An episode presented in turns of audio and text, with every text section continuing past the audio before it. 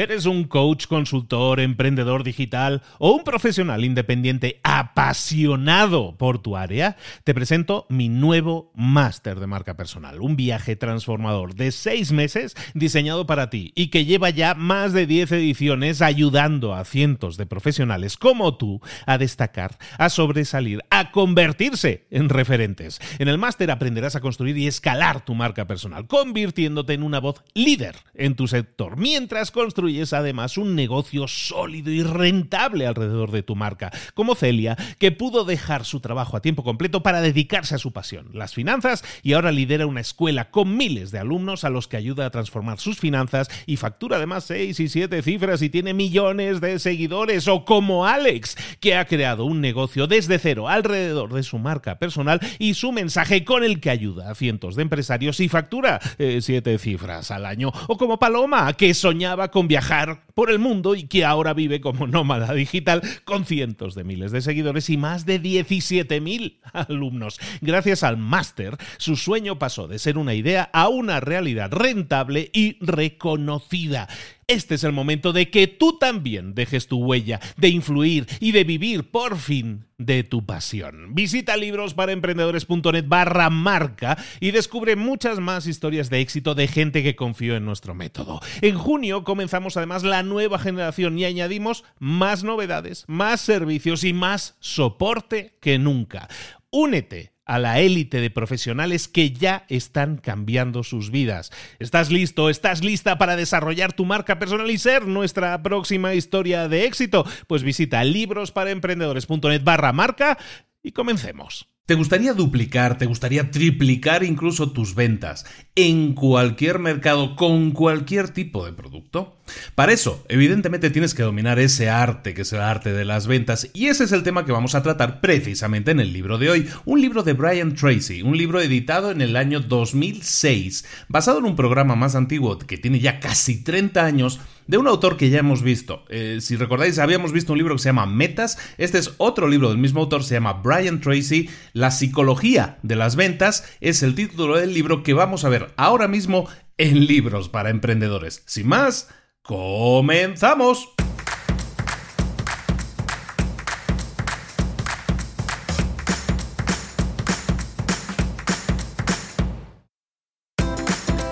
Bienvenidos al podcast Libros para Emprendedores.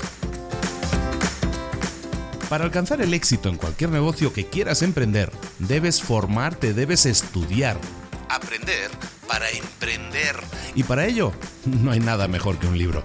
En el podcast Libros para Emprendedores te ayudamos de tres maneras. Primero, seleccionando los mejores libros del mercado para ayudarte a emprender, a mejorar en tu emprendimiento. Segundo, te ofrecemos gratis un resumen de los puntos más valiosos explicados en cada libro. Y tercero, te damos finalmente pasos a seguir para poner en práctica todas esas lecciones aprendidas y así poder acortar tu camino hacia el éxito ya sea marketing, ventas, liderazgo, emprendimientos, mentalización, eh, vamos a analizar lo mejor de lo mejor, de los mejores libros del mercado y te lo vamos a dar todo bien masticadito y listo para ser aplicado. Soy Luis Ramos, empresario y emprendedor, y voy a acompañarte, si me lo permites, en este camino. Sin más, comenzamos. Muy buenas a todos, bienvenidos un día más a Libros para Emprendedores. Esta semana vamos a hablar de ventas de nuevo. No es la primera vez ni la segunda, yo creo que estamos hablando de ventas y es que es un tema básico. Es un tema, fíjate, es un tema que lo, veíamos esta semana precisamente, estaba yo participando en el podcast de otro, de otro amigo y eh, hablábamos de ese tema, ¿no? de temas de educación. El tema de las ventas es un tema que no se educa. Los niños nunca reciben ningún tipo de educación en ventas. Y sin embargo, es probablemente la estrategia, el arma, la herramienta que más te puede ayudar a triunfar en tu emprendimiento. O incluso, aunque no estés emprendiendo nada, aunque no tengas una empresa propia, aunque sea trabajando para otra persona, el dominar el, llamémoslo, arte de las ventas es importantísimo, es básico, es fundamental para triunfar en cualquier área de tu vida, porque te permite eh, negociar mejor, te permite exponer mejor, te permite hacer mucho mejor muchas eh, actividades y todas ellas son productivas, todas, todas ellas te van a dar un resultado positivo. Esta semana eh, volvemos a visitar un libro de Brian Tracy. Brian Tracy lo vimos eh, ya con el libro Metas, no hace mucho, hace dos, tres semanas, y, pues dio la casualidad que me puse a, reojear un libro suyos y pues me, me detuve en este. Psicología de Ventas, que así se llama este libro, es un libro que se edita en el año 2006 pero en realidad se basa en un programa, en un programa de audio que Brian Tracy tenía en los años 80, allá por el año 1988.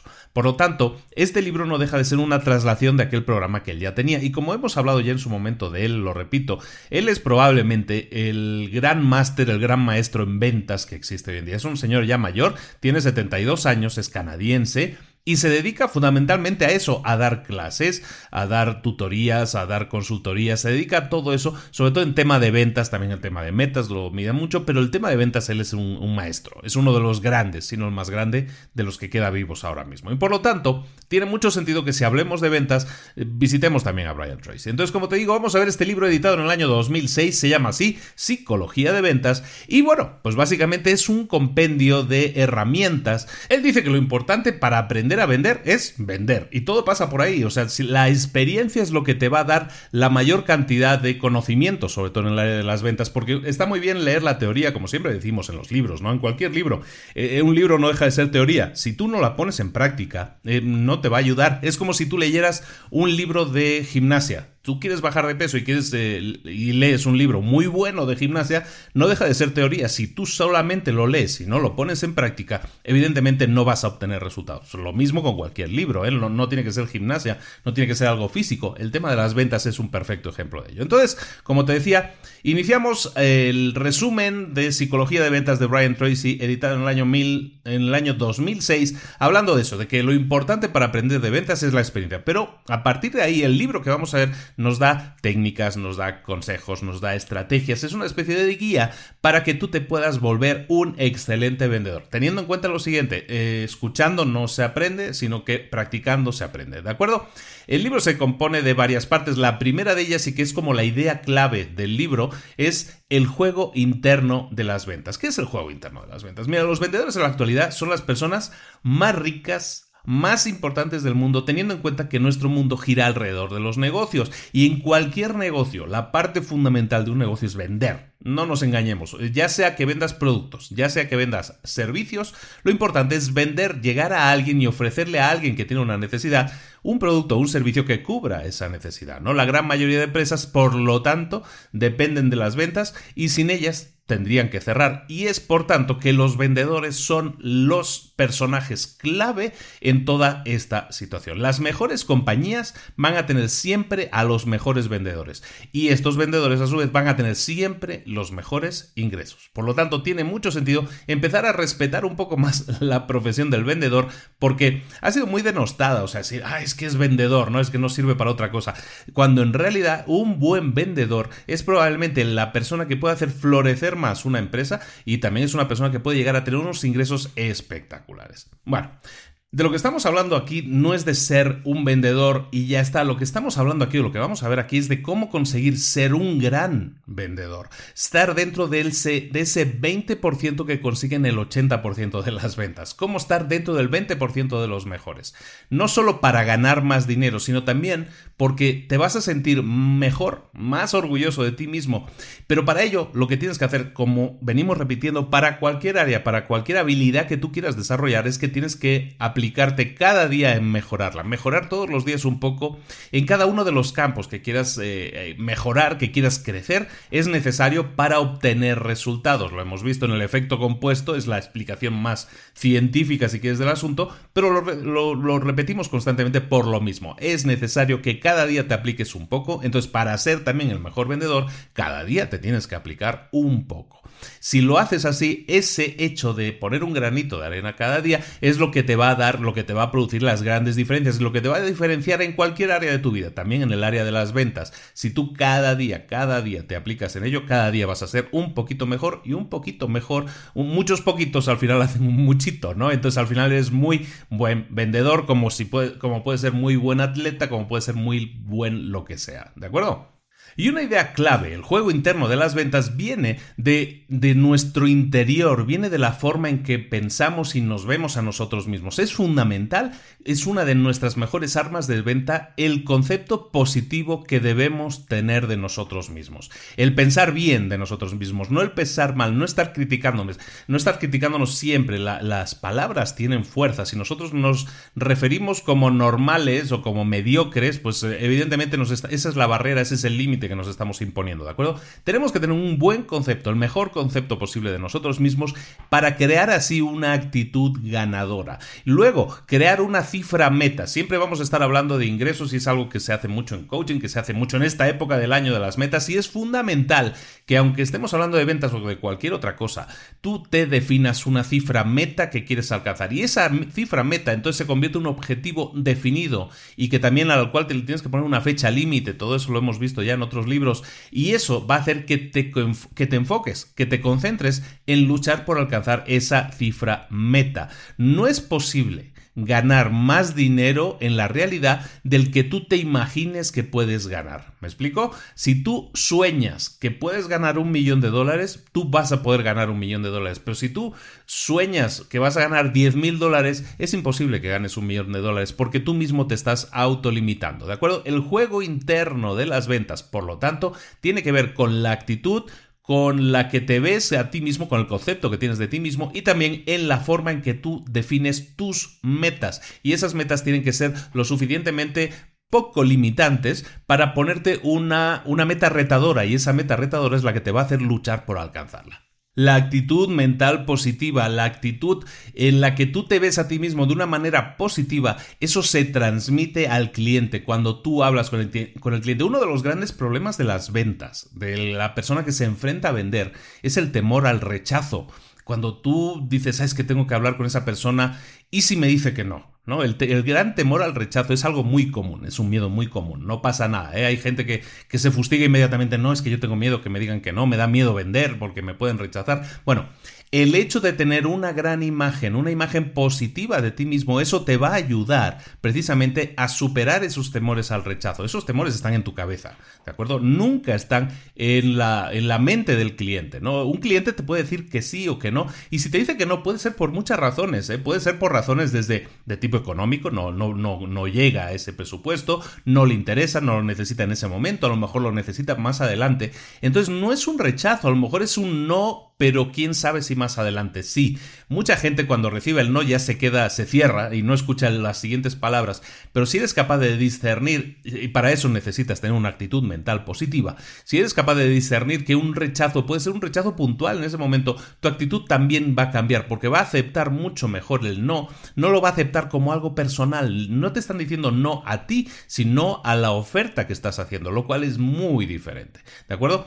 Evidentemente, también la actitud que tú tengas va a servir para crear lazos de amistad con los clientes y eso ayuda muchísimo en estas situaciones. Cuando tú te enfrentas a una situación de ventas, con una actitud positiva, lo que vas a conseguir es entonces estar mucho más abierto, mucho más relajado y también de esa manera, relajado relajada, ¿eh? siempre decimos igual, ¿eh? pero eh, de esa manera crear lazos de amistad con los clientes y eso ayuda a que la el diálogo es mucho más fluido, la forma de decir las cosas es mucho más fluida, incluso la gente es más fácil que se abra. Si tú estás en una postura de vender y yo te traigo aquí mi, mi, mi, oferta, no traigo aquí mi tríptico, traigo aquí mis cosas, lo que yo traigo para enseñar de mis productos, y me centro en que tengo que vender, tengo que vender, tengo que vender, probablemente la imagen que estés mostrando sea mucho más tensa de lo que debería. Entonces el juego interno de las ventas, recuerda, requiere que tengas una actitud personal muy positiva de ti mismo, eso te ayude a enfrentar los temores, que no sientas el no como algo personal, sino simplemente un no a esa oferta en concreto, con lo cual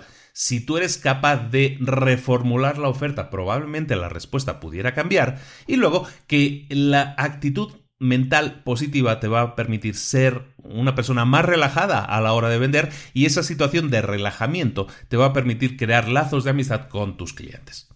Como hemos venido hablando últimamente, este es el mes de las metas, ¿no? Y, tradicionalmente así es, ¿no? Es cuando uno se plantea hacer cosas nuevas para el próximo año, por lo menos eh, para si lo estás escuchando este, este, este podcast, cuando se grabó, se está grabando a inicios de diciembre de 2016. Bueno, que es la época tradicional, fin de año, cuando uno reflexiona o debería reflexionar sobre lo que ha pasado en el año y establecer metas para el año siguiente. Lo mencionaba un poquito antes, tenemos que establecer metas. Como vendedor, tienes que tener clarísimo todas tus metas, desde los ingresos que quieres tener hasta qué vas a hacer con esos ingresos. El darle una utilidad a los ingresos que vas a tener, eso automáticamente los hace más creíbles, más realizables. Si tú te pones una meta de decir, no, pues yo quiero ingresar 100 millones de dólares, pero ¿para qué?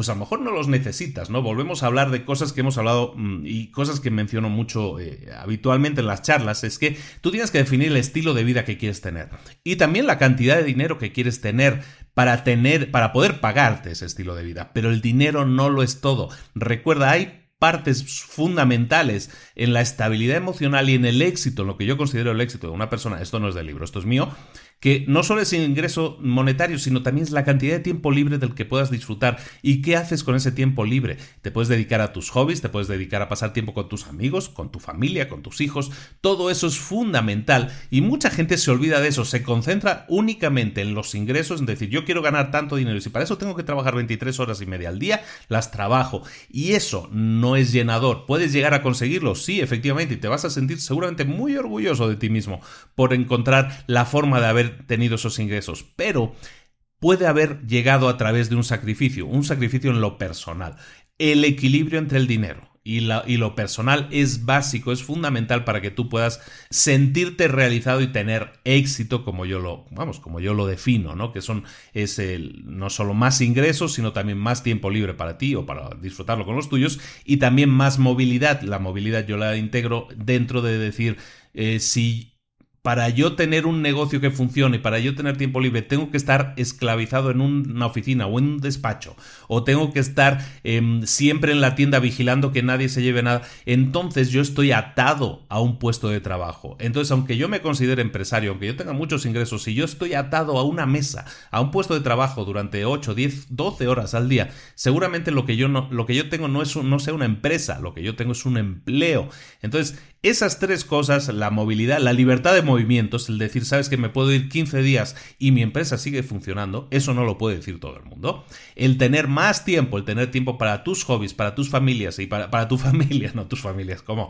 para tu familia, para tus hijos, para tu tiempo libre, para disfrutarlo como quieras, órdenes y mandes, y más ingresos, esas son las tres patas de esta mesa que yo llamo éxito. Bueno, entonces estábamos hablando de establecimiento de metas. Como decíamos, tienes que tener claras tus metas, tienes que tener claros tus ingresos. Y aquí en el libro habla de ingresos. Yo te digo, hay que Define también cuál es eh, tu meta en tiempo libre, cuál es tu meta en movilidad también. De esa manera, cuando lo tengas, puedes definir, puedes disfrutarlo más. ¿Por qué? Porque tú puedes decir, yo quiero ganar, mm, no sé, 200 mil dólares, porque con esos 200 mil dólares es con los que yo puedo hacer mm, las cosas que yo quiero hacer, las cosas que yo sueño hacer, pagar las cosas que quiero pagar, pero también para disfrutar de los hobbies que yo quiero tener y también para disfrutar de los viajes que yo quiero hacer o para trabajar remotamente. ¿De acuerdo? Cuanto más tengas claro al, al, definir una meta, por qué la necesitas, ¿Qué vas a hacer con esa meta? Es decir, si tu meta es más, es, no sé, trabajar tres horas al día, ¿qué vas a hacer con las otras 21 horas?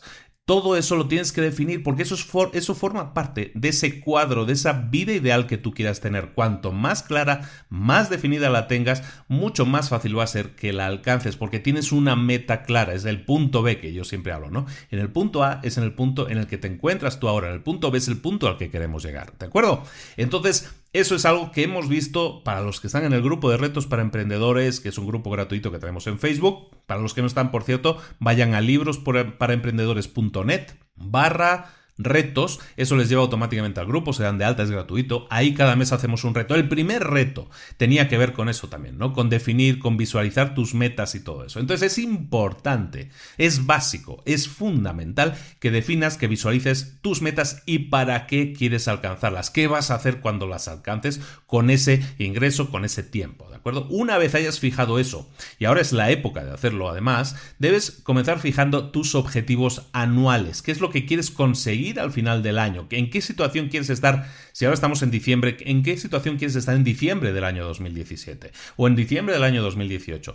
Tienes que fijar tus metas anuales. Una vez las tengas, las escribes. ¿eh? Eso te ayuda. El, hecho de escribirlas las hace más reales. Luego, una vez las tengas así claras, tienes que crear metas mensuales o trimestrales si quieres hacerlo. Depende. Las empresas muchas veces las hacemos trimestrales. Pero después de trimestral, mensual. Después de mensual tienes que mm, definir metas semanales e, y llegar a metas diarias. Porque eh, lo que decíamos, ¿no? El, el, efecto compuesto, ese granito de arena todos los días al final vas a tener una playa, si eres constante, evidentemente. Entonces, si para alcanzar la meta de 100.000 tienes que llegar a una meta diaria de ingresar 100, bueno, pues perfecto, eso es lo que tú tienes que conseguir tienes que definir la meta en el, gran panorama eh, general al que quieres llegar y luego ir segmentándolo en trozos más pequeños para hacerlo más masticable, más manejable. Es un concepto que ya hemos manejado en varios otros podcasts, no me tengo más. Bueno, una vez tengas definidas las metas, eso te va a definir también las actividades que tienes que hacer eh, mensuales, semanales, diarias, anuales, para llegar a conseguir esas metas. Y eso es importante, las actividades son las tareas que tú vas a definir que tienes que hacer diariamente. Lo habíamos hablado, ¿no? Si yo quiero conseguir llegar a X clientes, ¿cuántas llamadas tengo que hacer al día? ¿Cuántas visitas tengo que hacer al día? ¿O cuánta inversión tengo que hacer en publicidad al día para conseguir los resultados que yo necesito tener, ¿no? Todo eso se basa entonces evidentemente en que analicemos los resultados. Si yo hago 100 llamadas y de eso tengo dos ventas, yo sé que tengo un ratio de cierre de un 2%. ¿Cuántas, ¿Cuántas, llamadas tendría que hacer para conseguir 2.000 ventas? Pues muchas más, ¿no? Multiplicarlo por 1.000, entonces ya serían 100.000 llamadas. Eso no quiere decir, recordemos siempre, que eso no quiere decir que las tengas que hacer tú. Al contrario, lo que sí significa es que esa es la meta, por lo menos con los datos que tú tienes. Cuando tú tengas claro eso, entonces ya puedes decir, es imposible que yo haga 100.000 llamadas al año, porque eso significaría, no sé, hacer, 200, me invento el número, 200 ¿eh? llamadas al día. Eso probablemente no sea muy factible, o a lo mejor sí, ¿eh? pero seguramente no sea factible. Entonces, ¿qué vas a hacer? Pues entonces te va a hacer, te va a obligar a buscar crecer una estructura una estructura de gente que trabaje para ti, que se cargue de unas determinadas acciones, de unas determinadas, de, buscar unos determinados resultados. Entonces, a lo mejor si tienes que hacer 200 llamadas al día y para eso tienes a 10 personas que se, cargan de eso, o 5 personas que se encargan de eso, pues a lo mejor esas, cada persona tiene que hacer 40 llamadas y eso es algo más manejable. O a lo mejor tienes 10 personas y entonces tienen que hacer 20 llamadas al día.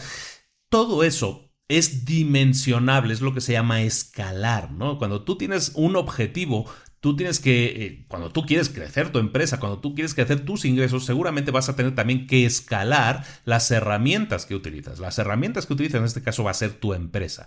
Eso hace que una empresa tenga que crecer, tenga que crecer para alcanzar determinadas metas.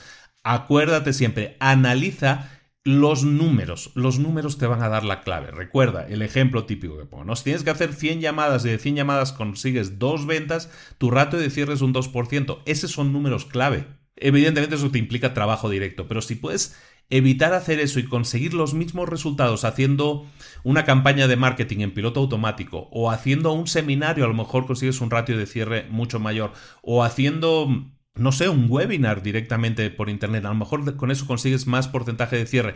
Todo eso son cosas que tú tienes que probar, encontrar la herramienta adecuada para conseguir la mayor, el, mayor, el mayor ratio de resultados. a lo mejor si, si mediante llamadas consigues dos ventas, pero a lo mejor mediante marketing online consigues ocho ventas, pues eh, invirtiendo 100 dólares consigues 8 ventas. Bueno, pues entonces ya vamos en mucho mejor camino, ¿no? Si mi objetivo es conseguir 1000 ventas, bueno, pues entonces ya sé que tendré que invertir, que invertir 10.000 o 100.000 dólares, lo que sea que tengo que invertir, ¿no? Y claro, ese dinero que yo tengo que invertir tiene que provenir de las ventas que yo voy realizando. Entonces, todo ese ejercicio que tienes que hacer proviene de que tú primero definas una meta. Luego esa meta la vayas desglosando, como hemos dicho, en metas mensuales, semanales, diarias y luego ver si eso es realizable también, que eso es algo que no viene en el libro, pero pues analizar si eso es realizable y qué deberías hacer para conseguir esos números, que esos números se cumplan. Si tú tienes que conseguir 100 llamadas al día, pero tú eres incapaz de hacer 100 llamadas al día, vas a necesitar a alguien que las haga. Contrata esas dos, tres personas que necesites para que esa meta no se, no se nos escape, sino que se cumpla. Si es capaz de cumplirla diariamente, semanalmente vas a tener unos resultados mensualmente vas a tener unos resultados, anualmente vas a tener unos resultados que seguramente van a ser los de alcanzar la meta que te habías propuesto.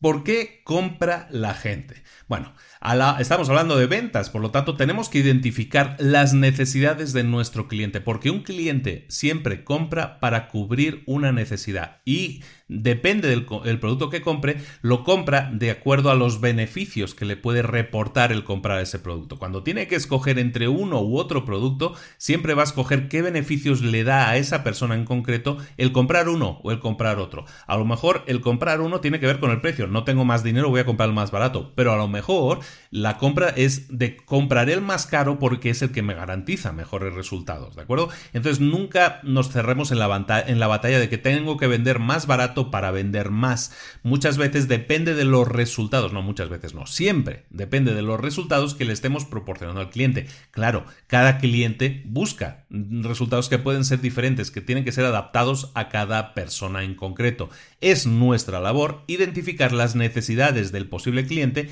y los beneficios que nuestro producto tiene en concreto para esa persona. Eso es lo que nos va a llevar a cerrar muchas más ventas. Tu producto o servicio siempre debe ser conveniente para ese cliente. Si ese cliente no le interesa tu producto, lo que haces es forzar las ventas y la situación se, hace siempre muy incómoda. Si un producto o servicio puede ser interesante para un cliente, entonces es tu deber, es tu obligación identificar las necesidades concretas de esa persona y decirle, oh, mira, en tu caso, este producto es mejor para ti por tal o por cual razón, porque eso te va a dar los resultados que tú buscas. Si es un crece pelo, si es una cosa de bajar de peso, si es lo que quieres ordenar y mandes, si estás vendiendo una casa o un coche, lo que sea que estés vendiendo, sirve para cualquier esquema, tú tienes que identificar a esa persona en concreto cómo satisfacerlo concretamente.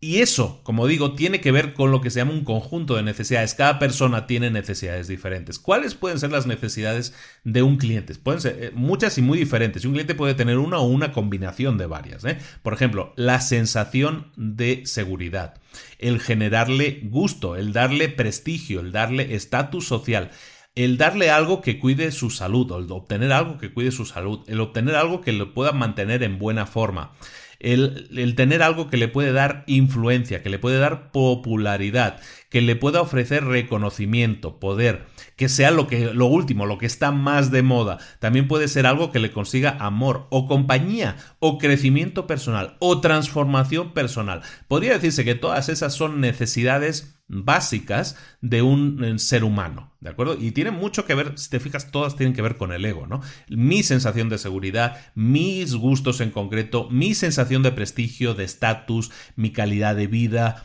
el reconocimiento, el poder que se me debe tener, eh, conseguir amor, conseguir compañía, conseguir crecimiento personal y transformación personal, que es lo que estábamos viendo. Todo eso, si te fijas, son cuestiones de ego. Estamos hablando siempre desde el punto de vista de la persona que recibe el producto o servicio. Eso es fundamental.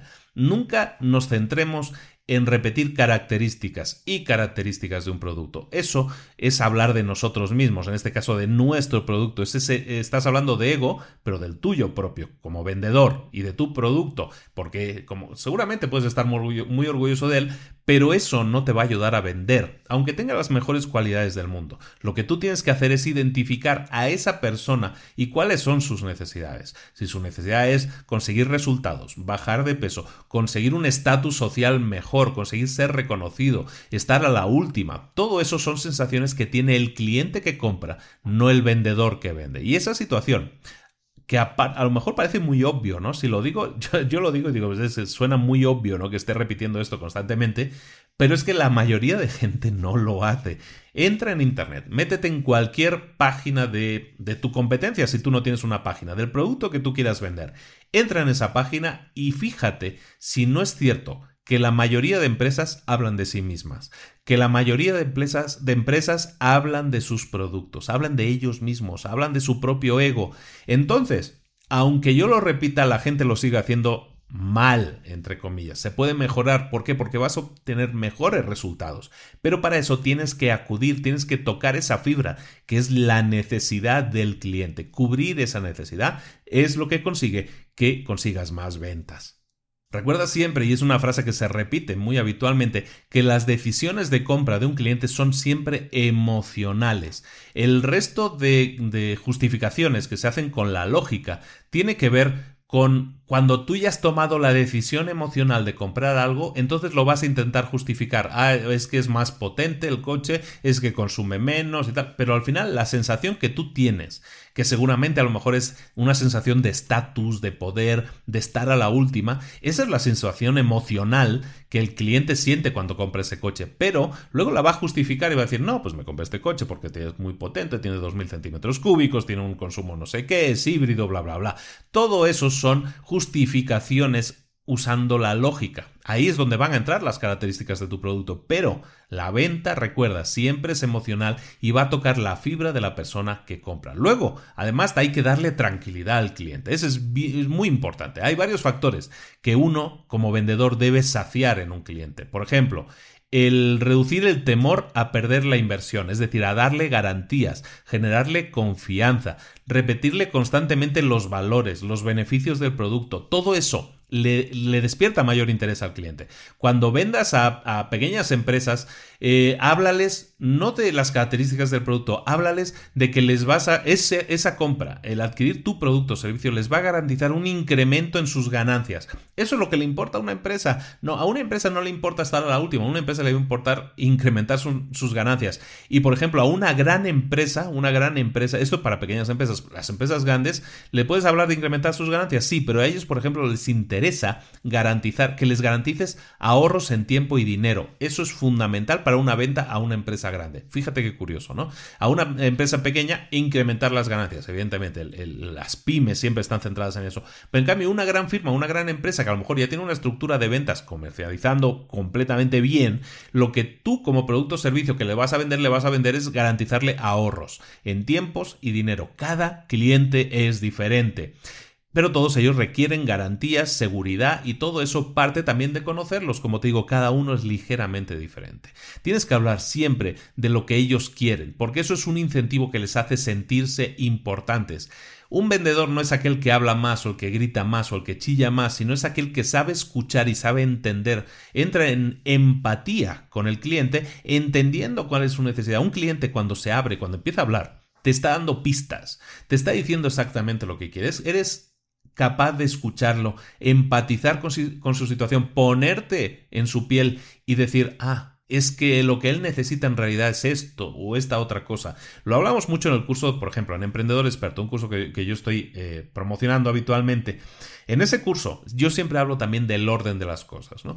Y yo siempre hablo de que primero tienes que conocer a tu cliente. En el orden del curso incluso se ve, ¿no? Primero tienes que conocerte a ti mismo, luego conocer a tu cliente y cuando conoces a tu cliente, entonces vas a conocer sus necesidades, sus problemas y es entonces cuando tú vas a crear el producto o servicio a medida de ese cliente. A lo mejor en tu cartera de productos Tú tienes una serie de productos que estás ofreciendo, pero a lo mejor tu cliente en concreto no necesita eso, sino a lo mejor necesita una combinación de dos productos o un tercer producto que no existe y que es una evolución de alguno de tus productos. Eres capaz, tienes la suficientemente cadera, tienes la suficientemente empatía para detectar eso y saber que tu cliente necesita un producto o servicio que a lo mejor tú no tienes, pero que tienes la capacidad de crear, esa es la mejor situación posible, analizar a tu cliente, analizar sus problemas y darle la solución específica. Si tú eres capaz de conseguir eso, también te digo una cosa, todos los clientes son diferentes, pero muchos clientes tienen problemas similares. Todas las empresas, pequeñas y medianas empresas, tienen el mismo tipo de problemas. Todas las grandes empresas tienen el mismo tipo de problemas. Si tú eres capaz de bajarle a tu ego y decirte a ti mismo, bueno, yo pensaba que mi producto era el mejor, pero ahora viendo, hablando con mis clientes, me doy cuenta de que mi producto no cubre todas las necesidades, a lo mejor yo puedo volver a la mesa de diseño, rediseñar el producto, lo hemos visto también, lo hemos tocado ligeramente en la vaca púrpura, y, y decir, bueno, pues mi producto a lo mejor tiene que incorporar esta serie de características, volver con ese cliente, darle el mejor producto posible, lo va a hacer completamente feliz, vas a tener un cliente cautivo porque es feliz contigo. Y entonces la venta se vuelve mucho, mucho más fácil.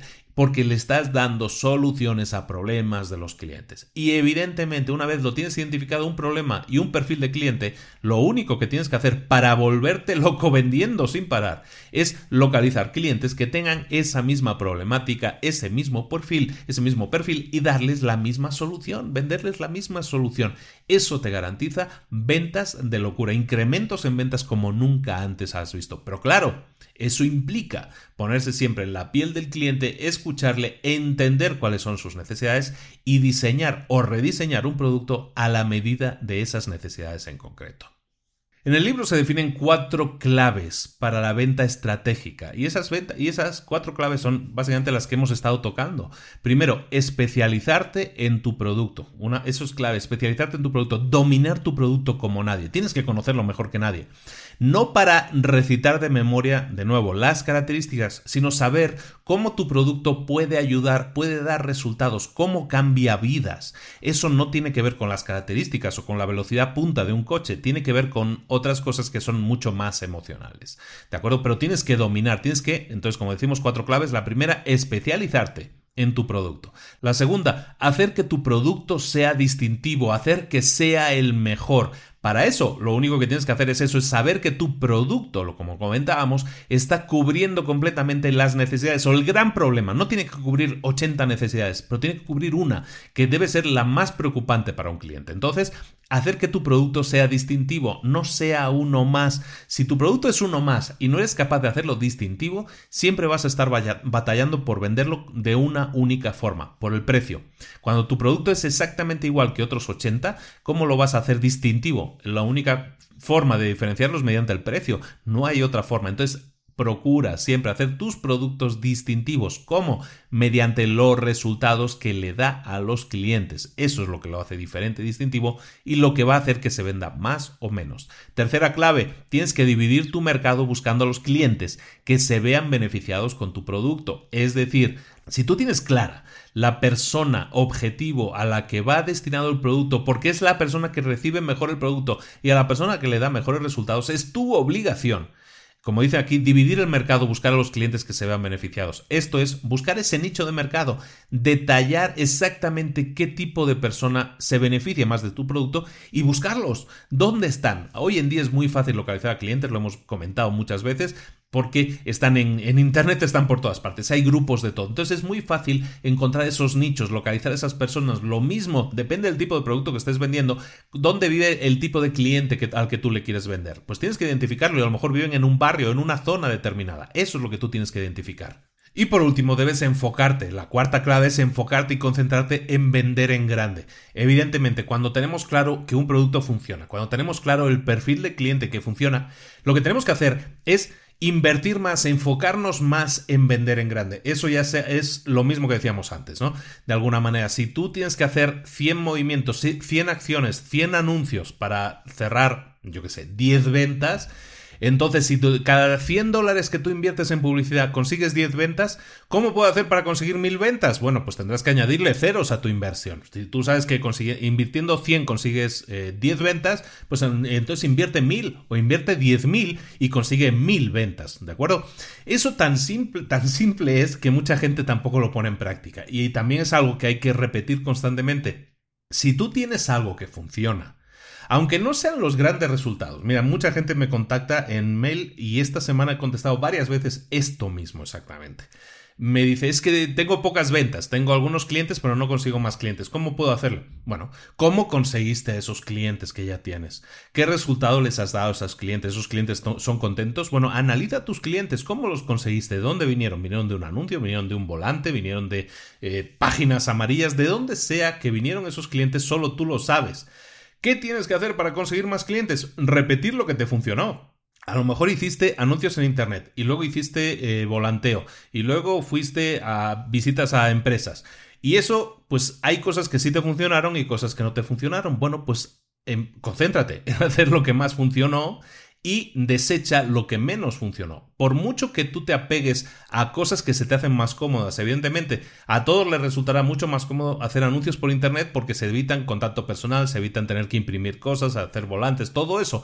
Evidentemente es mucho más cómodo, pero si, si, tú sabes que cuando haces volantes y se entregan en determinada zona, en determinado barrio, los resultados son superiores, ¿por qué no hacerlo? ¿Por qué no invertir más en eso y dejar de invertir en otras cosas?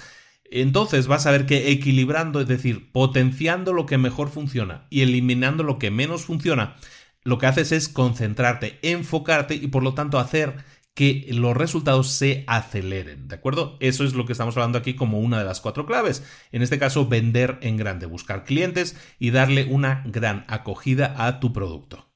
Y claro, conocer a tu cliente implica hablar con tu cliente. Otra de esas cosas que nos da mucho miedo, pero es algo que el cliente agradece. Cuando tú te interesas realmente por quién es el cliente y cuáles son sus necesidades, eso crea un vínculo también. Y eso aparte a ti te ayuda porque te da respuestas. Hay preguntas que tú tienes que ser capaz de responder. Por ejemplo, preguntas que deberías saber para tener el mejor estudio de mercado posible de tu cliente. Primera pregunta, ¿quién es exactamente tu cliente? ¿Quiénes compran tu producto o servicio en este momento? ¿Quiénes van a ser tus futuros clientes? ¿Cuáles son las tendencias de tu negocio y de tu mercado? ¿Por qué compra tu cliente? ¿Quién o quiénes son tus competidores? ¿Quiénes no son tus clientes? ¿Cuándo compran tus clientes? ¿En qué época? ¿En qué tiempo? ¿En qué hora incluso? ¿Qué activa o qué es lo que está activando su conducta a la hora de comprar? Todas esas preguntas las tienes que ser capaz de responder. Si no las, si no las sabes responder, si tú te imaginas la respuesta, es que no la sabes, es que no conoces a tu cliente. Y eso es lo que le pasa probablemente al 99% de empresas del mercado que no saben quién es su cliente. Prefieren pensar que lo saben pero no se han entretenido a hablar con ellos, a hablar con el cliente. Y, y, de eso se trata, ¿no? Esta semana estamos haciendo coaching con una persona que, está metida en el mundo de temas de restauración. Bueno, primero tenemos, antes de, sacar un producto, lo que estamos haciendo es eso, es analizar quién es su cliente. Y lo hemos hecho muy sencillo, ¿eh? Mediante una campaña en Facebook se ha gastado poquísimo dinero y tenemos una lista de 600 personas, a las que se les ha hecho una, una mini encuesta, si quieres llamarlo así. Eso le está dando una cantidad de respuestas, una cantidad de información de sus futuros clientes, por lo menos de sus prospectos, que es realmente eh, nutritiva a la hora de generar el mejor producto posible para esa gente y que esa gente se sienta satisfecha. Cuando una, a un personaje, a una persona, tú le das el mejor producto posible, algo que le soluciona realmente su problema, esa persona está agradecida, se va a acordar de ti mucho tiempo. Es tan simple que a lo mejor se hace repetitivo tener que decirlo, pero tienes que conocer a tu cliente, entrevístalo, habla con ellos, si es necesario, regálales cosas para que te regalen su tiempo. Todo eso suma a la hora de conocer a tu cliente y todo eso suma a la hora de cerrar más ventas.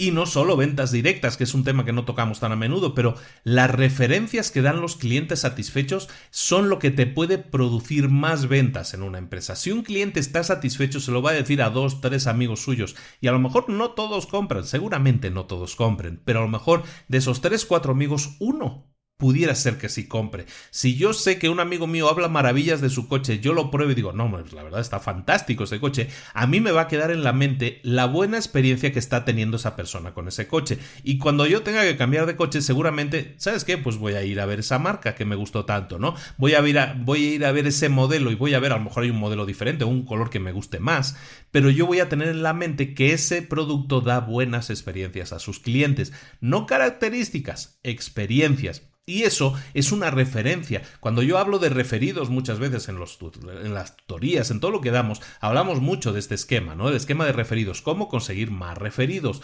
Todo eso depende y todo eso parte de que tú tengas una, un buen producto y que el cliente que reciba ese producto o servicio esté satisfecho. Si está satisfecho es mucho más probable que lo recomiende y si no lo recomienda per se, lo que tú puedes hacer es invitarlo a, a que lo recomiende. Seguramente habrás visto a veces no es tan habitual, ¿eh? no, no, tantas empresas lo, hacen, no tantas empresas lo hacen y deberían hacerlo.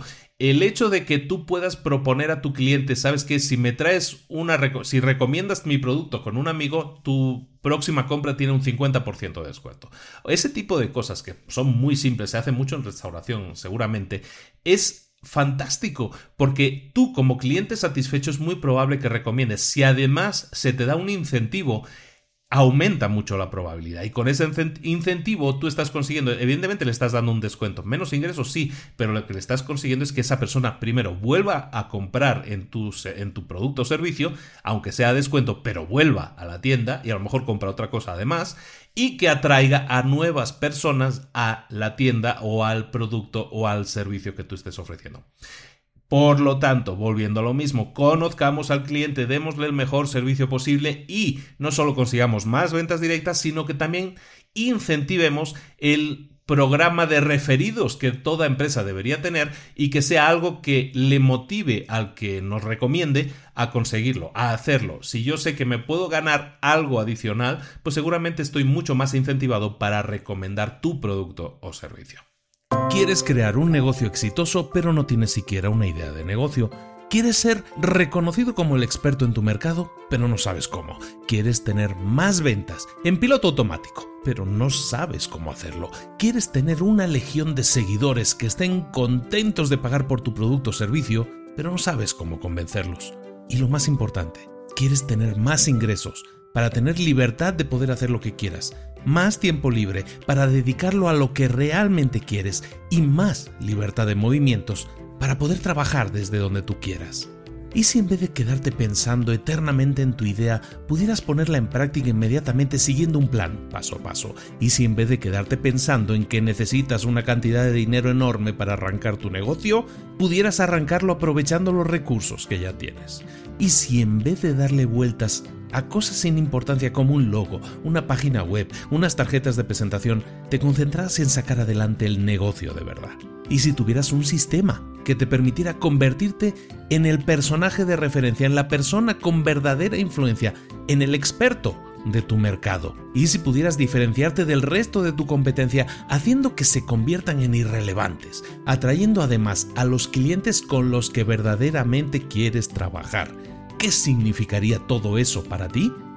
Libros para Emprendedores te presenta su nuevo curso, Emprendedor Experto, un plan paso a paso para arrancar tu idea de negocio aprovechando los recursos que ya tienes y creando un negocio de verdad. Te propongo un sistema que te va a permitir convertirte en el personaje de referencia, en el personaje de más influencia, en el experto de tu mercado. Un curso compuesto de 7 pasos con el que vas a descubrir quién eres, cuáles son tus verdaderas metas y con un plan paso a paso para descubrir a tu cliente ideal, para diseñar, crear y promocionar tu producto o servicio exitoso. Un curso que te guía durante el proceso, asegurando no solo que entiendes cómo funciona, sino que sabes cómo implementarlo. Visita librosparaemprendedores.net barra experto y descubre cómo convertirte en un emprendedor experto y consigue además crear un negocio que te convierta en el experto de tu mercado, te proporcione más ingresos, más libertad de movimientos y más tiempo libre. Visita ahora librosparaemprendedores.net barra experto. Y volvemos a uno de los puntos claves que mencionamos justo al principio del resumen, que es que, eh, bueno, en el capítulo le llaman consigue más citas, pero consigue más citas en realidad es que estés constantemente en contacto con los clientes. Ya hemos visto que conocer a los clientes nos va a dar muchos más beneficios que no conocerlos. El quedarnos en casa pensando que los conocemos no es una respuesta. El ir a hablar con ellos y estar hablando con ellos constantemente nos va a dar muchos más beneficios. Lo hemos visto en ventas directas y en referidos incluso.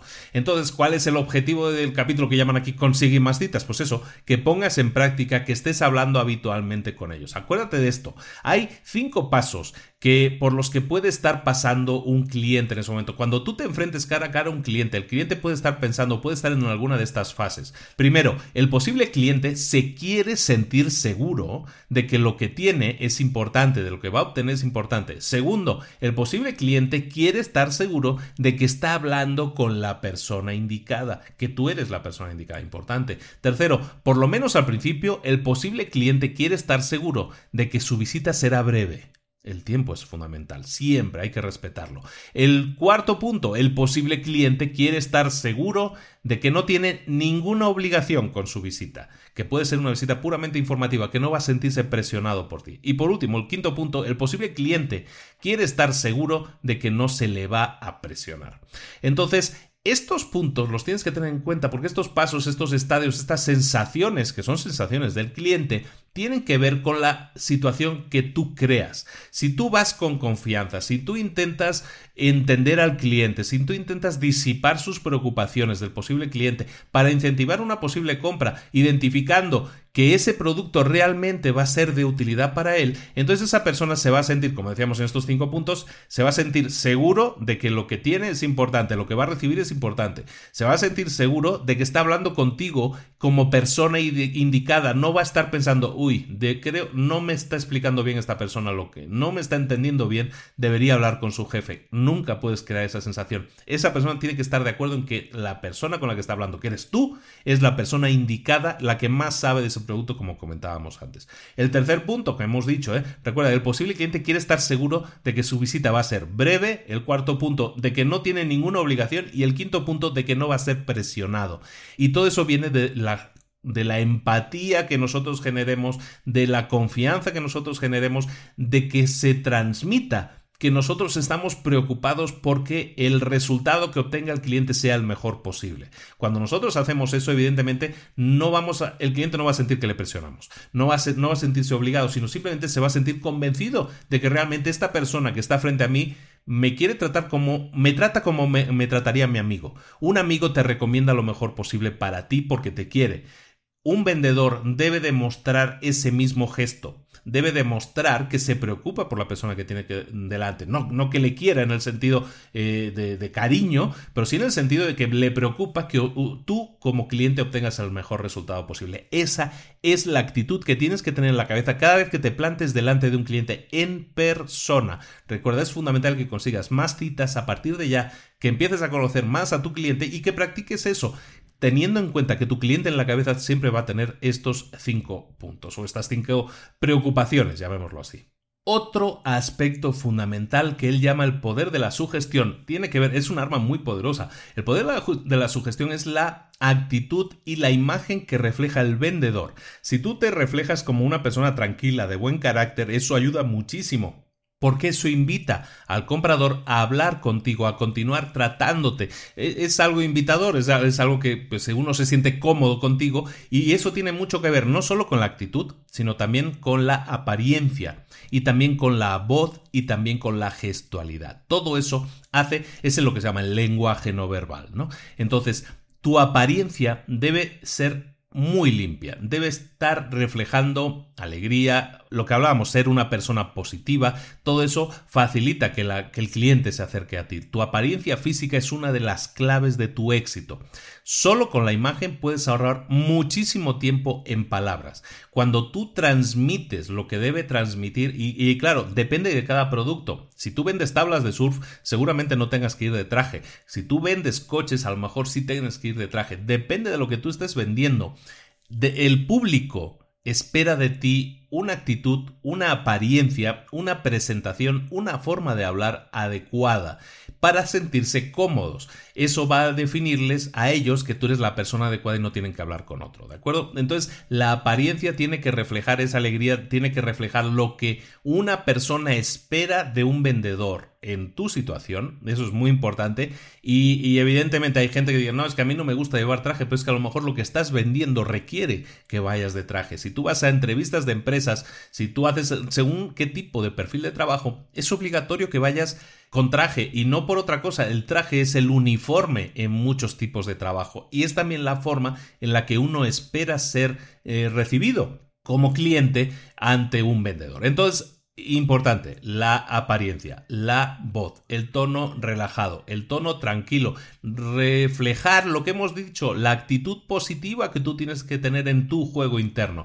Todo eso facilita que se pueda crear un vínculo de amistad. Recuerda, el vínculo de amistad depende de varias cosas. Uno, lo que hemos hablado, el fundamental, la empatía, ponerte en la piel del otro, pero también el otro no te lo va a facilitar, el cliente no te lo va a facilitar si tú no transmites visualmente mediante gestualidad, mediante el tono de voz que es importante, y bueno, importantísimo, de hecho, si no transmites con eso la invitación a que se haya una relación más profunda, una, una relación de empatía, entonces va a ser muy difícil que lo consigas porque tú mismo estás poniendo barreras para que eso no se produzca. Con tu apariencia, con tu voz, con tu gestualidad. ¿No te ha pasado muchas veces que vas a una tienda y encuentras a ese vendedor que está malhumorado? Dices, pues ya se me han quitado las ganas de entrar en esa tienda más, ¿sabes? ¿Y eso por qué? Porque la actitud, la gestualidad es importantísima. También, si una persona, tú estás esperando una persona con una determinada presentación limpia, impoluta, y te encuentras con una persona que viene sucia y tal, pues dices, no, pues seguramente no es esta la persona con la que yo quiero hablar, entonces va a estar buscando a un superior seguramente. No todo esto está relacionado con lo que habíamos visto antes y es fundamental a la hora de conseguir abrir la puerta para que pueda haber una relación más personal, más empática, en la que podamos llegar a tocar eh, lo que hablábamos antes, ¿no? Las emociones y los resultados que ese cliente busca. Y llega un momento en que tenemos que cerrar la venta. Todo lo que hemos hablado ahora es previo, no es el juego previo a la venta, pero llega un momento en que tenemos que cerrar la venta. Y en ese caso tenemos que tener ya analizado a la persona a la que tenemos delante. Puede haber seis tipos diferentes de clientes, por lo menos de acuerdo al libro. Los clientes, el comprador que podemos encontrarnos puede ser un comprador que llaman apático. Ese comprador apático es la clase de comprador que parece que nunca compra nada, que nunca está interesado en nada, que parece que vino sin ganas y que no va a comprar. Eh, nos podemos encontrar con otro tipo, el comprador actualizado que es el que más nos encontramos hoy en día, que es el que tiene muy claro lo que quiere, ¿no? Entonces, luego también tenemos el comprador analítico, es aquel que se fija en toda clase de detalles, los analiza todo al por menor. Luego, el, el comprador que llama relacionista, ese es el tipo de persona con el que te toca ir despacio, porque tienes que llevarte bien con él, tienes que construir una relación. El quinto tipo es el comprador conductor, que siempre está impaciente y que quiere ir directamente al grado, que no quiere perder tiempo. Y luego tienes el comprador socializador, que es esa clase de persona que es sociable, extrovertida, que se la pasa hablando de todo menos del producto. Todos esos son posibles compradores y todos esos, eh, tu obligación es ser un observador y analizar cada uno de cada cliente que tú recibas a qué tipo pertenece, porque cada tipo implica tratos diferentes. A la persona que quiere respuestas a detalles concretos tienes que dárselas. A la persona que quiere dar vueltas y socializar primero tienes que darle eso también, tienes que tratarlo, tienes que llevarlo, pero utilizando las armas que esa persona tiene, las herramientas que tiene, ¿no? Hay personas que no tienen claro lo que quieren y parecen apáticos, otras personas que sí tienen muy claro lo que quieren, entonces aceleramos el proceso. Cada persona es diferente y es tu obligación detectar a cada uno de ellos porque no puedes tratar a un apático de la misma manera que tratas a un socializador y es algo de lógica, ¿de acuerdo? Tú no puedes tener un único libro que eso es algo que, normalmente nos encontramos. Todas las personas que reciben formación de ventas en mil empresas, muchas veces se encuentran que, a que la formación que reciben es única. A tu cliente tienes que decirle tal cosa, a tu cliente tienes que decirle tal otra cosa. Si te responde esto, tú le respondes lo otro. Y ya. No se entra en analizar que hay compradores diferentes, que hay compradores... Mira, cuando tú pones un anuncio de publicidad o cuando tú sacas un nuevo producto al mercado o un nuevo servicio al mercado, tienes que tener en cuenta lo siguiente. Imagínate que tu mercado objetivo es de 100 personas. Hay de esas 100 personas probablemente un 3% que están listas para comprar ya, que conocen características, que entienden el producto cuando tú se lo explicas y con esa transmisión, con esa oferta que tú has puesto en el mercado, de esas 100 personas probablemente haya 3 que estén dispuestas a comprar. Pero hay 97 personas que no están dispuestas a comprar. Y cada una de ellas puede estar en diferentes estadios. Puede estar en estadios de que no conoce nada del producto. Hay gente que conoce un poco del producto pero no conoce la parte técnica. Hay gente que no sabe que ese producto produce una serie de resultados y entonces hay que explicárselos. Todo eso tiene que ver con la educación que tú le vas a dar, educación entre comillas, que le vas a dar al cliente durante la fase en la que te vas a conocer con él. Y entonces cada cliente, te digo, puede tener una actitud, que es lo que hablábamos, las seis actitudes pueden ser diferentes, pero también un grado de conocimiento del producto. Tienes que ser capaz de identificarlo también para darle de nuevo a cada uno lo que necesita, ni más ni menos. Recuerda, decíamos en el, en el punto anterior, en el capítulo anterior, es que no tienes que, el, el cliente no tiene que sentir que está perdiendo el tiempo, no quiere perder el tiempo. Y para hacerlo, entonces necesita las respuestas en la forma en que él es capaz de manejarlas. El que es apático, el que es, social, el que es, el que es sociable, el que le gusta conocer detalles, cada uno es diferente y tu necesidad es detectar qué tipo de persona es cada uno. O te puedes encontrar una combinación de dos, o te puedes encontrar una pareja y ella es de una forma y él es de otra, pero tienes que ver quién es el que está liderando la conversación. Todo eso son cosas que tú tienes que identificar. No hay un patrón diálogo único que te vaya a funcionar, sino tienes que estar lo suficientemente abierto para detectar qué utilizar en cada caso, porque te digo, alguien puede requerir más tiempo, otros pueden requerir menos tiempo, alguien va a requerir explicaciones adicionales, alguien no entiende para qué sirve el producto, alguien quiere saber cuál, qué resultados van a haber para él si comprar el producto. Tú tienes que ser capaz de dar todas esas respuestas y no como un guion predefinido, sino como algo que puede ser, llamémoslo, elástico, dependiendo del perfil de cada persona. Para terminar con el resumen del libro, el libro acaba con, una, con un capítulo que llama Las 10 claves para lograr el éxito en las ventas. Recuerda lo siguiente, lo que estamos hablando al leer este libro, en este caso al resumir muy someramente este libro, es lo siguiente, nosotros no solo queremos ser eh, vendedores, no solo queremos ponernos a vender y ya, nosotros lo que buscamos es estar dentro del grupo de los mejores, de esas personas que son líderes en su mercado, que son líderes y que, y que ganan y que consigan el éxito, recuerdo como yo lo definía, ¿no? Con esas tres patas de la mesa que yo definía, que es más dinero, pero también más tiempo y también más libertad de movimientos. Ese éxito lo puedes lograr con las ventas, sí, lo puedes lograr, pero tienes que buscar siempre, como en todo, ¿eh? ser el mejor, no digo nada nuevo, pero hazlo de una manera ética, ¿no? Que es lo que estamos leyendo en este libro, ¿no? Ver la forma ética de realizarlo. Las 10 claves para lograr el éxito en las ventas, la primera es que hagas lo que te gusta hacer. Eso es fundamental. Tienes que amar tu trabajo si no lo amas, si no quieres lo que haces, nunca te vas a comprometer con ser excelente, nunca vas a poder ser el mejor si no te gusta lo que haces. Eso es otra obviedad, pero es algo que tienes que tener claro. Ama lo que haces. Si no lo amas, tenemos un problema que tienes que solucionar. ¿De acuerdo? El segundo punto, decide exactamente qué es lo que quieres. Lo hablábamos al principio. Fíjate una meta y planifica las acciones a detalle durante el, qué vas a hacer cada mes, qué vas a hacer cada semana, qué vas a hacer cada día qué granito de arena vas a aportar cada día para conseguir llegar a tu meta anual al final de ella. Decide exactamente qué es lo que quieres y luego define las acciones que te van a llevar a conseguirlo. siguiente punto, respalda tu meta con persistencia y determinación. Debes estar comprometido con tus metas. Las metas, volvemos al, grupo de retos y las gentes que lo hayan hecho, perfecto. Los que no lo hayan hecho, que entren al grupo de libros para emprendedores.net barra retos, que se den de alta y que ahí vean, van a ver un post con el resumen de los retos. Que busquen el primer reto, que creo que fue el que hicimos en agosto, ya me pierdo, ¿eh?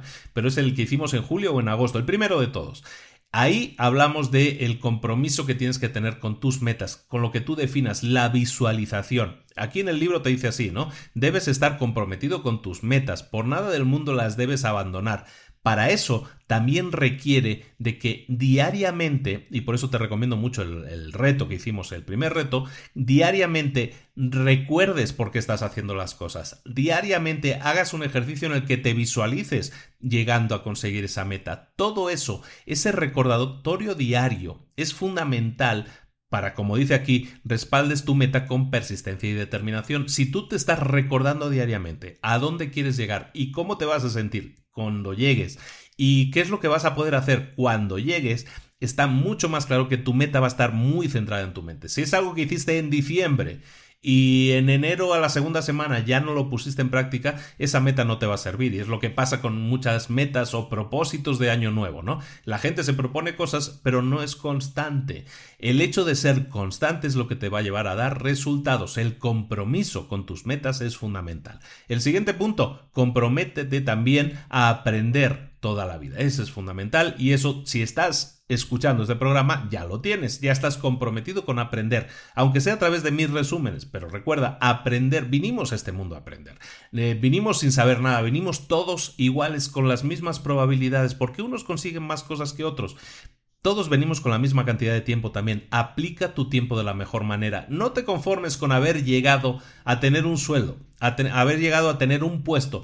¿Cómo puedes hacer para crecer en tu empresa? ¿Cómo puedes hacer para crear un emprendimiento? ¿Qué tienes que aprender? Mucha gente me dice, es que yo no tengo idea de contabilidad o yo no tengo idea de ventas. Bueno, aquí llevamos ya un año ya, ¿eh? llevamos para un año haciendo resúmenes de libros y hay muchos libros, hay muchísima información no necesitas mucho más que eso. ¿eh? No necesitas tener cinco carreras acabadas para hacer una empresa de éxito. De hecho, la mayoría de grandes empresas de éxito, la gente tiene la carrera a medias o no tiene carrera. O sea, la carrera no es un requisito. Lo que sí es un requisito es las ganas y la intención de aprender. Entonces, Dedícate a aprender, ya sea de libros que tú te compres, de ir a la biblioteca, sabes que los libros son, gratis en la biblioteca. Hay gente que va a la biblioteca todavía, ¿eh?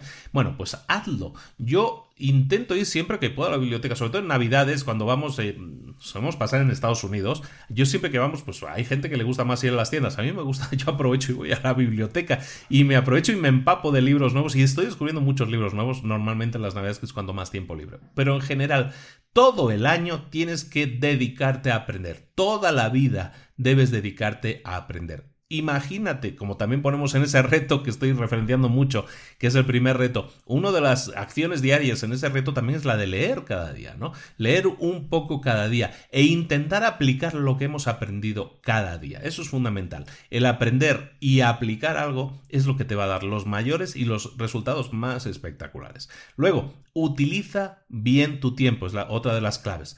Utiliza bien tu tiempo quiere decir que aproveches bien tu tiempo. Si tu objetivo en este caso que estamos hablando es de vender, utiliza tu tiempo. Tienes de nuevo el mismo tiempo que todo el mundo. ¿Por qué un vendedor es un vendedor súper exitoso y tú no lo eres? Pues seguramente porque él está aprovechando más su tiempo, dedica más energía, dedica su tiempo a hacer lo, bueno, ahora sí, a cumplir su meta, tan simple como eso. Tú tienes el mismo tiempo, dedícalo, utilízalo bien, aprovechalo. No te detengas a, ver redes sociales, que es algo que todo el mundo hace, hacemos, porque todo el mundo lo hace, y, estamos perdiendo tiempo, estamos perdiendo tiempo valiosísimo ahí que podemos utilizar para mejorar, para alcanzar nuestras metas. No lo perdamos. El tiempo es la única cosa que no vamos a poder recuperar. Nunca ganamos tiempo, siempre perdemos, entonces aprovechémoslo. Otro punto más. Sigue a los líderes. Haz lo que hacen la gente exitosa. Otro de esos grandes eh, consejos y uno de los consejos típicos. Pero sigue a los líderes significa que leas, yo qué sé, biografías de gente a la que admires, para, para, que sepas cómo se comportaba, cómo hacía las cosas, cómo consiguió alcanzar sus metas. Lee también o libros de gente que, que, sea un líder para ti. Contacta a esa gente para saber cómo lo hacen. Contacta a, ese dueño de empresa al que admiras, que vive, que está ahí en el barrio, que está en la esquina. No tiene que ser líderes mundiales. Habla con esa persona a la que consideras un líder en su área, en su comunidad, y aprende de ellos, dile que quieres aprender de ellos, cómo le hacen las cosas. Todo eso es fundamental. Ten mentores, ten coaches, ten lo que tú quieras, órdenes y mandes, que te sirva para aprender, para acortar el camino, para que los pasos que des sean menos y sean más orientados, más enfocados en conseguir tus metas. ¿Por qué es importante? Porque los líderes han caminado, han pasado por caminos que a lo mejor tú no has transitado todavía su experiencia puede ser primordial primero para aprender lo que les pasó y lo que les, no les pasó, para aprender de sus errores y para poder evitarlos nosotros. Como decimos, para acelerar tus resultados. Otro punto más, el carácter. Lo es todo. Solo puedes ser exitoso si la gente confía y cree en ti. Para eso tienes que cultivar tu personalidad. y cultivar tu personalidad no significa ser, como decíamos durante el resumen, no es el que más grita el que tiene más personalidad. No es el que habla más rápido el que tiene más personalidad. Es el que tiene más carisma, más carácter, el que tiene más personalidad. Y ese carácter lo es todo. Es el que te va a ayudar a vender más. Recuerda, el carácter lo es todo, cultívalo. Y eso viene del lenguaje verbal, del lenguaje no verbal, de tu presentación. Todo eso te va a ayudar, son herramientas que van a sumar a la hora de conseguir tus resultados, en este caso a la hora de conseguir más ventas. Libera, siguiente punto, libera tu creatividad. Piensa en ti mismo o en ti misma como la persona más inteligente del mundo. Considérate un genio. Libera tu creatividad. No te autolimites. No digas, no voy a hacerlo porque a mí no me va a salir tan bien como al otro.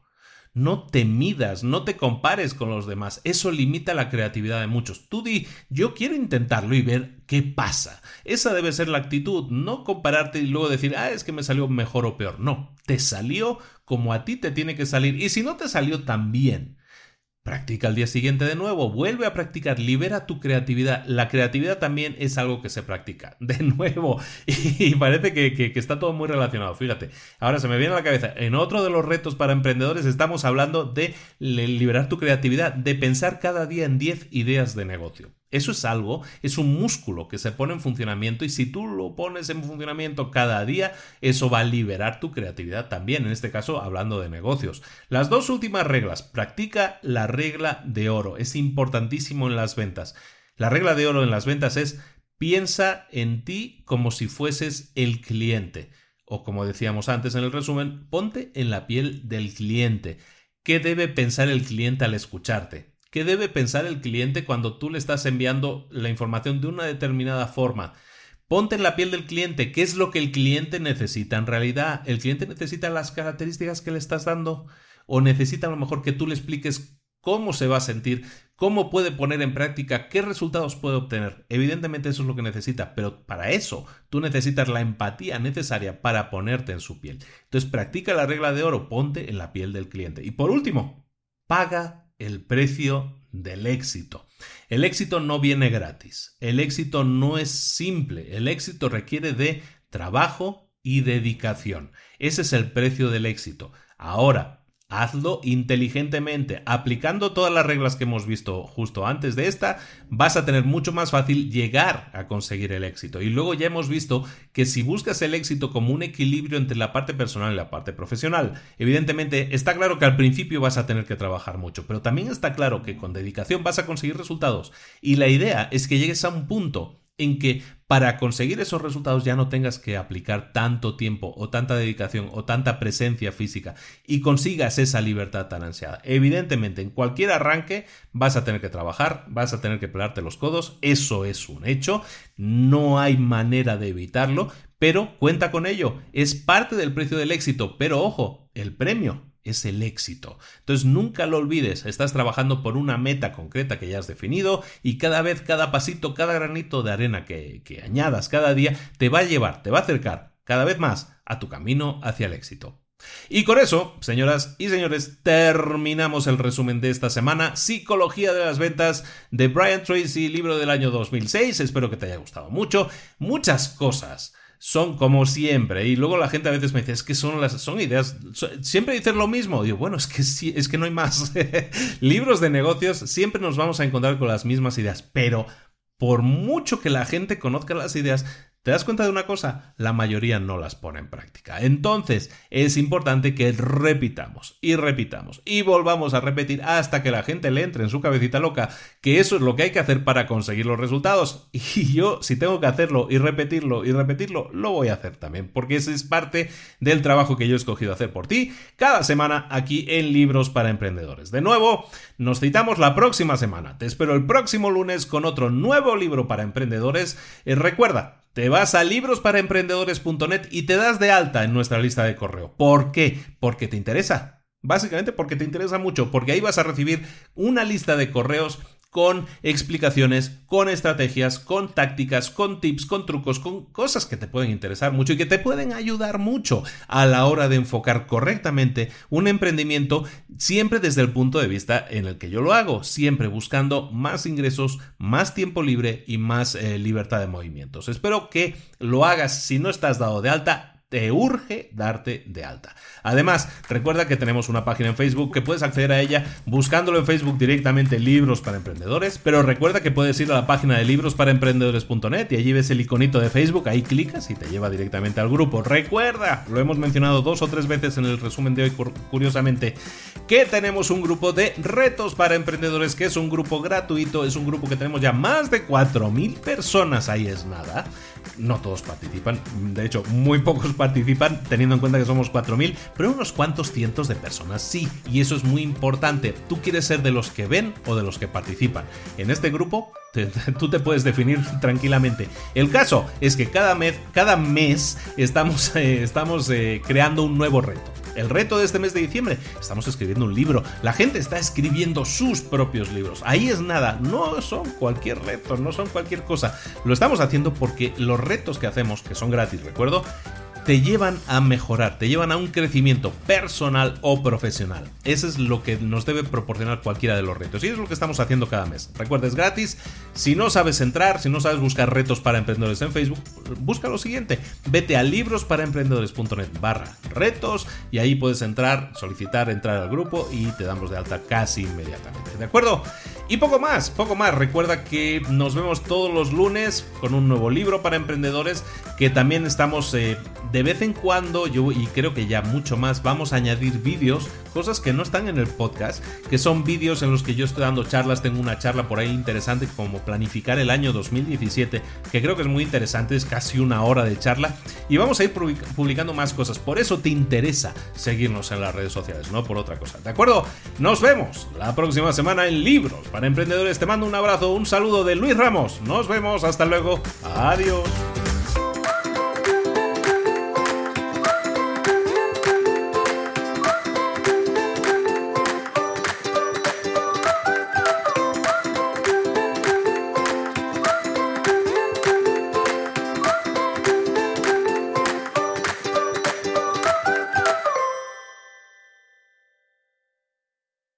¿Eres un coach, consultor, emprendedor digital o un profesional independiente apasionado por tu área? Te presento mi nuevo máster de marca personal, un viaje transformador de seis meses diseñado para ti y que lleva ya más de 10 ediciones ayudando a cientos de profesionales como tú a destacar, a sobresalir, a convertirse en referentes. En el máster aprenderás a construir y escalar tu marca personal, convirtiéndote en una voz líder en tu sector, mientras construyes es además un negocio sólido y rentable alrededor de tu marca, como Celia, que pudo dejar su trabajo a tiempo completo para dedicarse a su pasión, las finanzas, y ahora lidera una escuela con miles de alumnos a los que ayuda a transformar sus finanzas y factura además seis y siete cifras y tiene millones de seguidores, o como Alex, que ha creado un negocio desde cero alrededor de su marca personal y su mensaje con el que ayuda a cientos de empresarios y factura eh, siete cifras al año, o como Paloma, que soñaba con viajar